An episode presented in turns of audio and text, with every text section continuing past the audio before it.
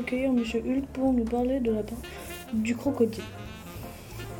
Pour, pour commencer, pouvez-vous nous parler de sa généralité C'est un reptile qui mesure de 6 à 7 mètres, qui pèse 500 à 1000 kg et qui a une mâchoire très puissante.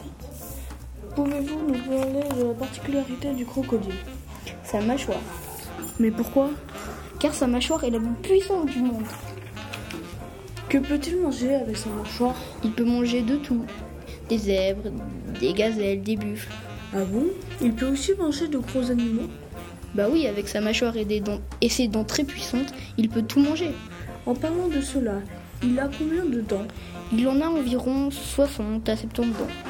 Pour la dernière question, pouvez-vous nous dire la taille de sa mâchoire La taille de sa mâchoire est d'environ 30 à 40 cm.